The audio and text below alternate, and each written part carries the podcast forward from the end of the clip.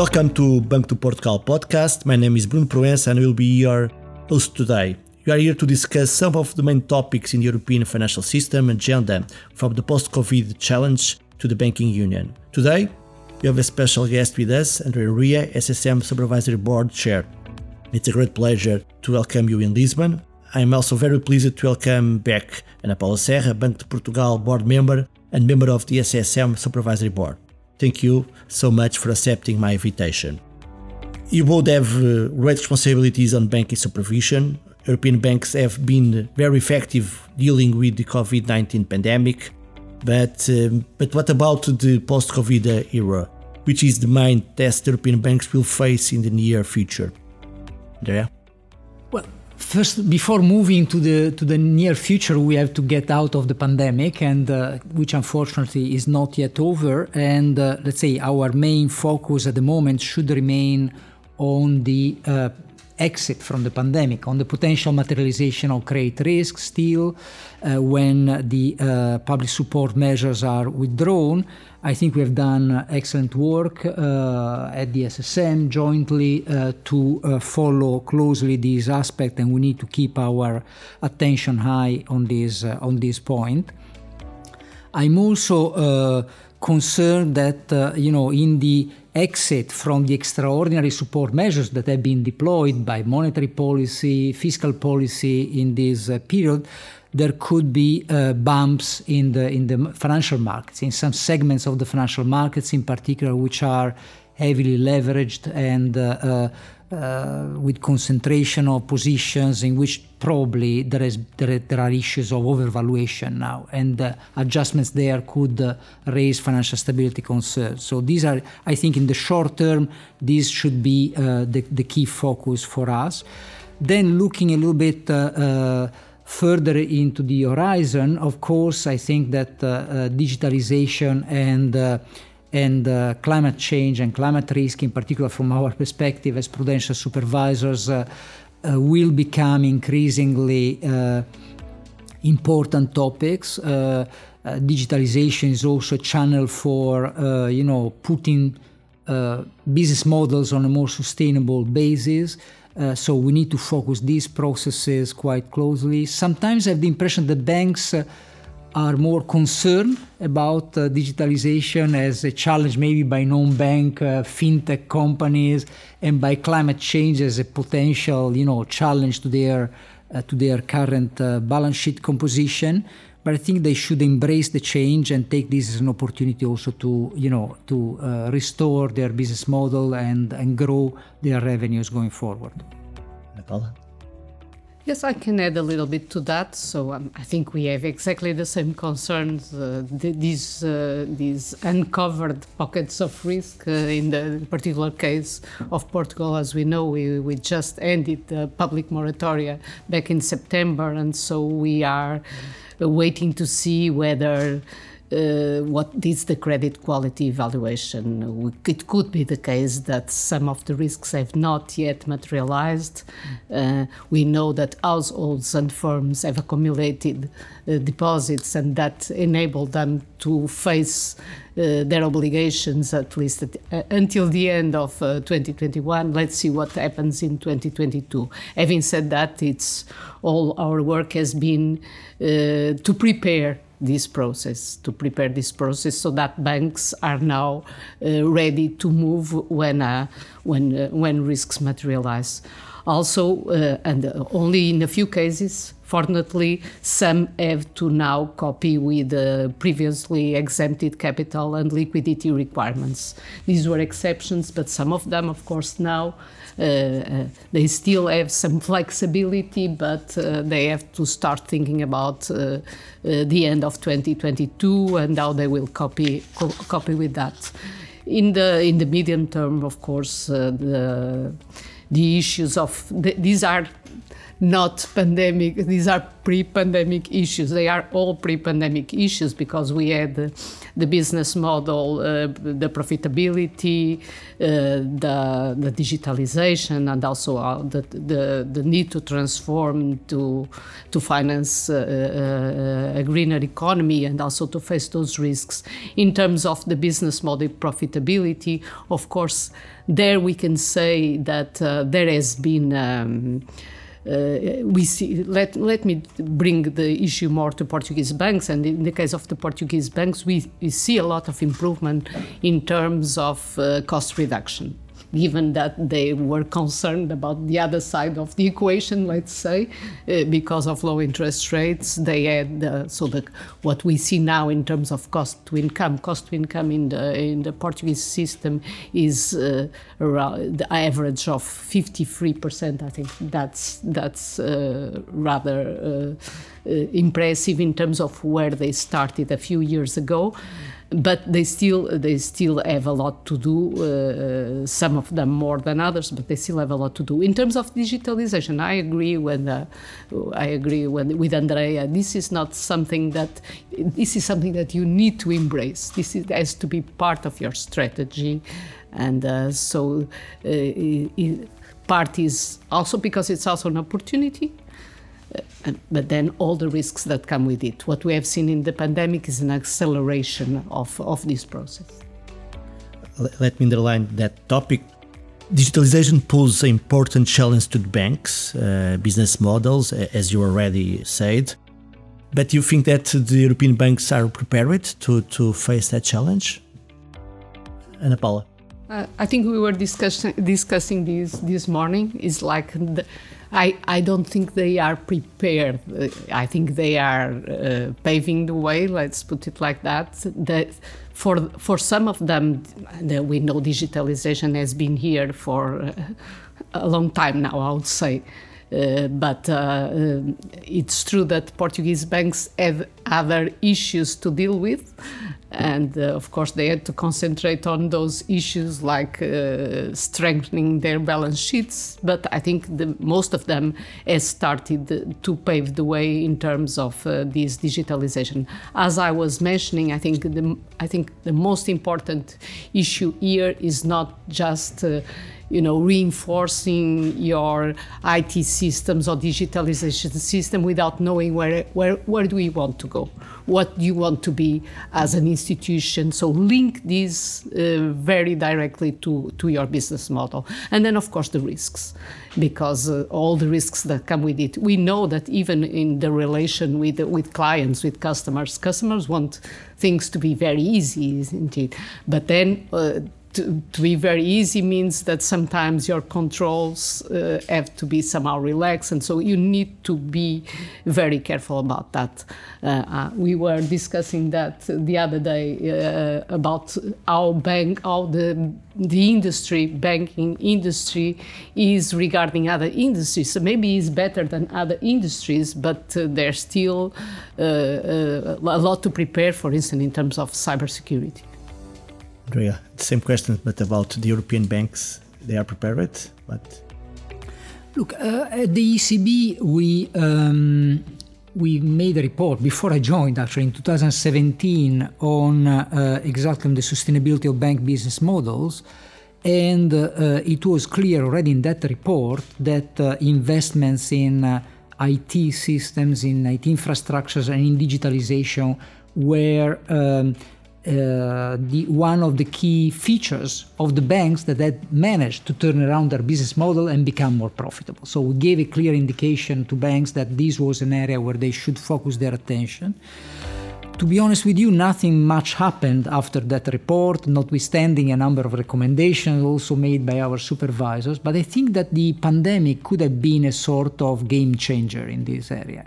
I met several CEOs of banks that were surprised, positively surprised of how much the productivity of their bank had improved uh, during the lockdowns, uh, moving to digital distribution of their services, how much uh, effective they could be in reducing costs, but also in reaching out uh, in terms of distribution of their products and uh, and uh, to to their customers. So I think that.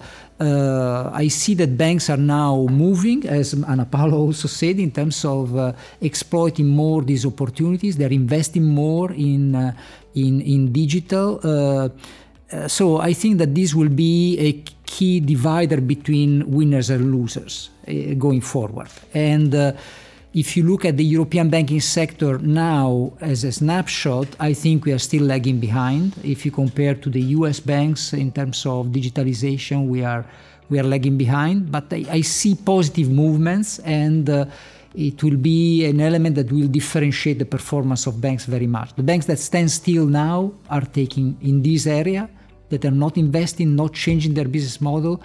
They will be the riskier banks of tomorrow. May I add to that, like the, the fact that, so we were mentioning that at the beginning, uh, fintechs and big techs move much faster. And we cannot forget that. And some of them are born digital, and uh, so banks cannot forget about that in the sense that in, there are areas where they, they will compete. They are competing. They will be competing more and more, and uh, they uh, the, even if this if they are increasing the speed of transformation, they need to be aware that others are faster than they are. Let me change for another hot topic, climate change, and um, because it's also defying the banking industry. How do you evaluate the bank's response to this uh, big question, Andrea? too slow. Uh, we will publish early next week a report that uh, will summarize uh, the outcome of our assessment in the supervisory review and evaluation process of, uh, of this year. And uh, um, as you may know, we, uh, we issued a guide setting up our setting out our supervisory expectations, and then we ask the banks to self-assess themselves against this yardstick. And banks have been candid in the assessment. We have to recognize that and praise them for that. Uh, but the outcome is that basically uh, no bank is actually close to fulfilling our expectations. They are now setting out plans on how to fill the gap, but I don't feel that there is the right sense of urgency in terms of uh, movement. The, the, the, uh, I, I, see this in, in the attitude when I have my dialogue with the banks they are always asking me whether there will be capital charges on climate change.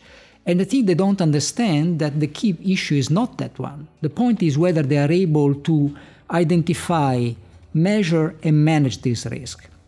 And if they are able to do that, they will be themselves allocating capital to a risk which is already material now, and the capital charges or the, the regulatory framework will become much less uh, relevant for them. The same in the, the area of data. They complain that they don't have enough data and they they would like us to be maybe less uh, demanding in terms of uh, information. But the key problem again is uh, if there is a risk which is material already now, because we have seen all the wildfires, floods during the summer, and you don't have the data to measure and manage this risk, then you do have a problem in your risk management and you need to develop proxies to develop other ways of measuring and managing actively these these uh, these risks. So i think that uh, banks are still a little bit in, in in a mindset as if these were a sort of regulatory you know, request upon them. They should instead look at this as a risk management challenge for them and they should bite the bullet and move faster. No, I absolutely agree. I think there's a need for a mindset shift. Uh, so it's not just to respond to to for, to what we ask. Is truly that they understand that this this this is no longer a risk that will come. This is something that they have to live with, and uh, they need to.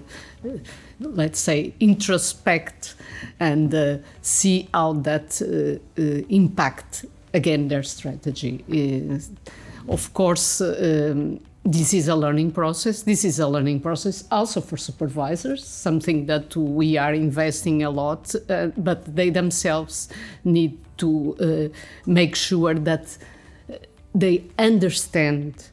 So the, there's uh, this need for these diagnostics to to understand truly how they are affected, what are the materiality of, of these risks. Uh, setting the expectations, uh, the supervisory expectations, I think it's good for them. Also, all the work that we develop with them uh, in terms of uh, sharing uh, good examples of uh, sharing benchmarks will help some of them because some some of them we have to say are a little bit um, giving their uh, small steps, baby steps, some in some cases baby steps, and I think they also cry for help somehow. And the, for instance, this data thing is that sometimes they are a little bit lost because uh, there are different sources. Which one should I use? Uh, all the, the all that has to do with the classification, and uh, uh, I think this is this is true, truly important, and I think uh, supervisors can help in the, this way. But having said that, that doesn't mean that they will need they will sit and wait until things will be done by others because they are part of this new ecosystem where we we finally recognize that we need to deal with, with these risks. Ana Paula already um, give us some figures about the Portuguese banking system, but, but let me uh, pick up that, that issue and ask Ana Paula and Andrea. The Portuguese banking system has come a long way in the last decade, uh, but what your uh, evaluation from the, the actual situation from the Portuguese banks? So uh, yes, I think that you you said it, Bruno, in the sense that it, it has been a long way, and uh, all the transformation since 2016. We have to recognize that banks uh, were indeed were able to strengthen their balance sheets, uh, to improve profitability, to increase capital ratios, and uh, this this was good that happened before the pandemic came because this enabled them to face the pandemic crisis with a, with a different standing.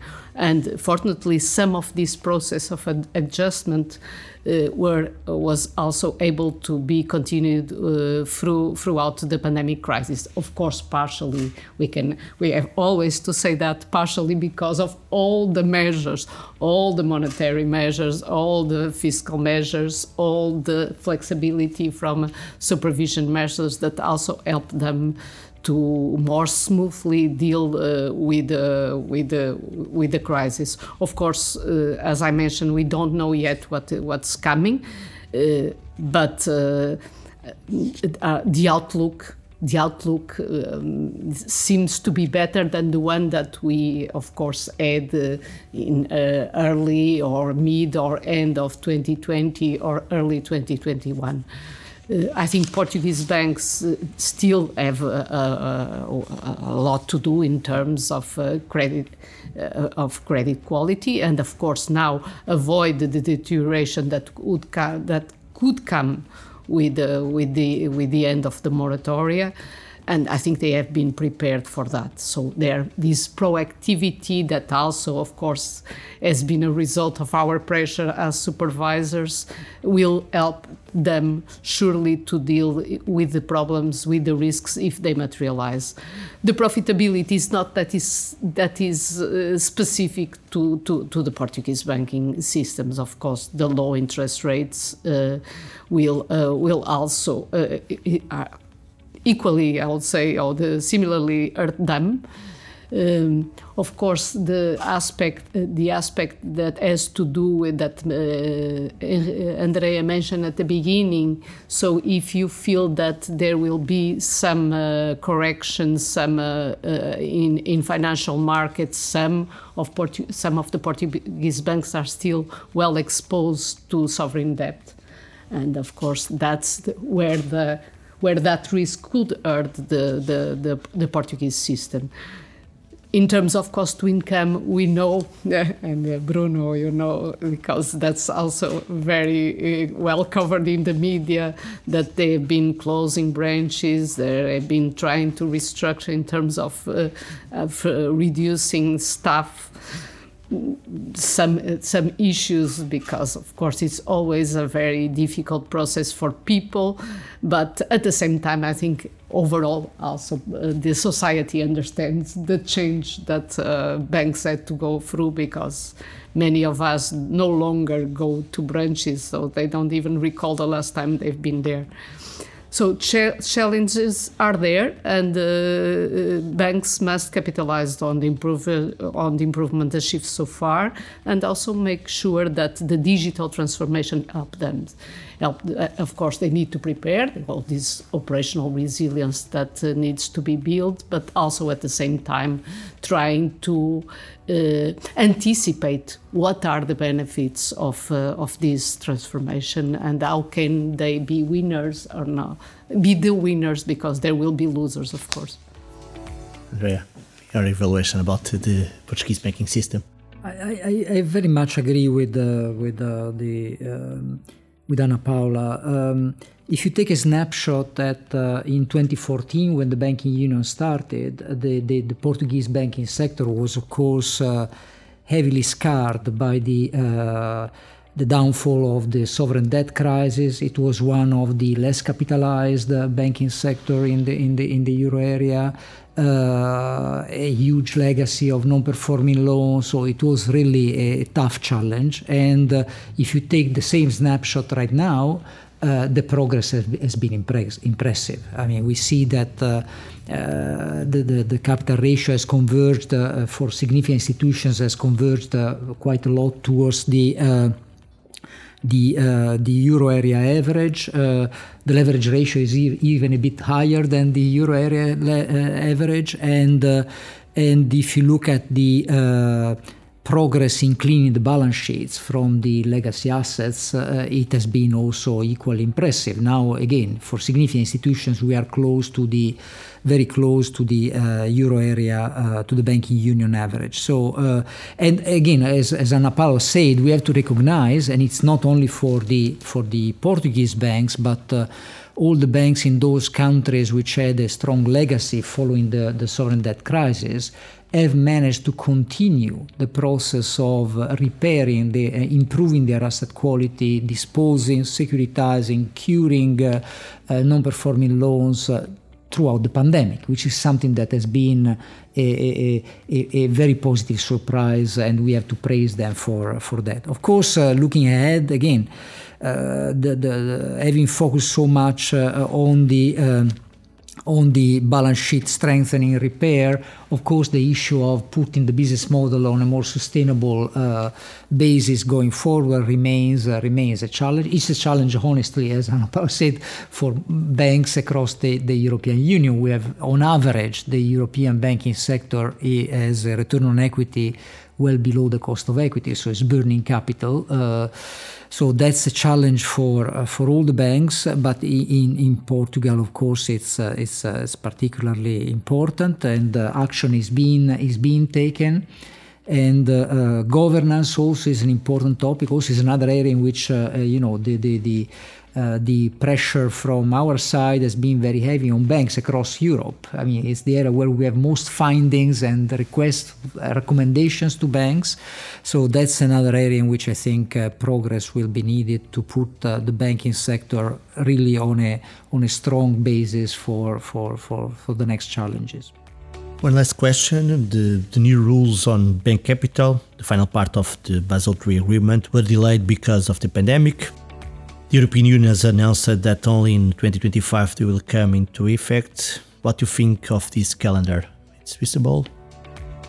to be honest, the calendar is even a bit uh, lax, no, with respect. I mean, the, the international standards, the commitment was uh, uh, 1st of January 2023. Of course, with the, the, legislative process that we have at the European level, that's clearly now not uh, not uh, not feasible. So uh, I understand that there is going to be a delay, and 2025 uh, eventually. I mean, you know, I've been always pushing for a timely, full, and loyal implementation of the Basel reform, uh, and that's because I really believe that it is a step forward. Uh, sometimes uh, uh, it is forgotten that much of the work underlying the, the, the, the, Basel reform is work that we have done at the European level because we were the most advanced in using internal models and we have identified the problems of reliability and consistency amongst banks in using uh, internal models and we have proposed at the Basel table reforms which are now being, uh, being implemented.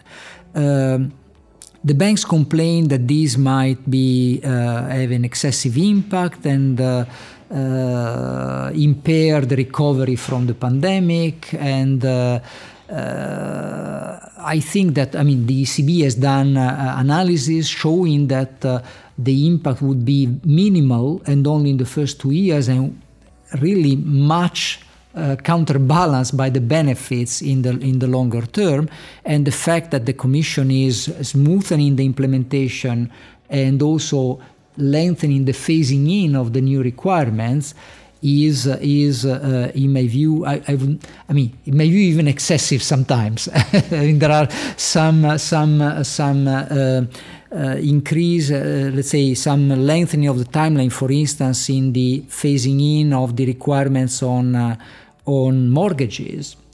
And we are seeing right now that mortgage markets are eating up in some member states. So I wonder whether this is the right moment to be laxer no, on the on the on the treatment of mortgages. But anyway, there will be a, a, a smoother transition. So I think that we just need to again be serious. Uh, uh, respect our international commitments, and not only because uh, it is imposed by an international body in Basel, but because uh, it's good for the level playing field across our banks. I mean, this project was actually to uh, is not impacting all the banks in the same way. Is impacting more banks which have been particularly aggressive in the use of internal models. So I think it's a fair step forward to re-establish consistency and uh, reliability of our regulatory framework. The same. We thought the calendar was generous enough. I think there was time to comply with uh, with the new rules. But having said that, there was a pandemic, and uh, so uh, somehow uh, as long as these uh, new requires are implemented it not so timely as we would would expect. I think that's an important aspect. And uh, because I, I truly believe i truly believe that the benefits that come from uh, compliant with international standards are good for European are, are very good for uh, European banks. The fact that in, they signal uh, they signal investors that uh, they do uh, they the the capital the, the, capital that they have the capital headroom that they have is is uh, can reassure investors and that will translate into lower costs of funding and of course huge benefits for European banks. Enria, Paula Serra, thank you so much for this discussion. It was a pleasure to me to host this debate. For more information on the European banking system and then Portuguese banking system, check out Bank of Portugal's website. And of course, you can follow us on LinkedIn, Twitter, and Instagram. Thank you so much.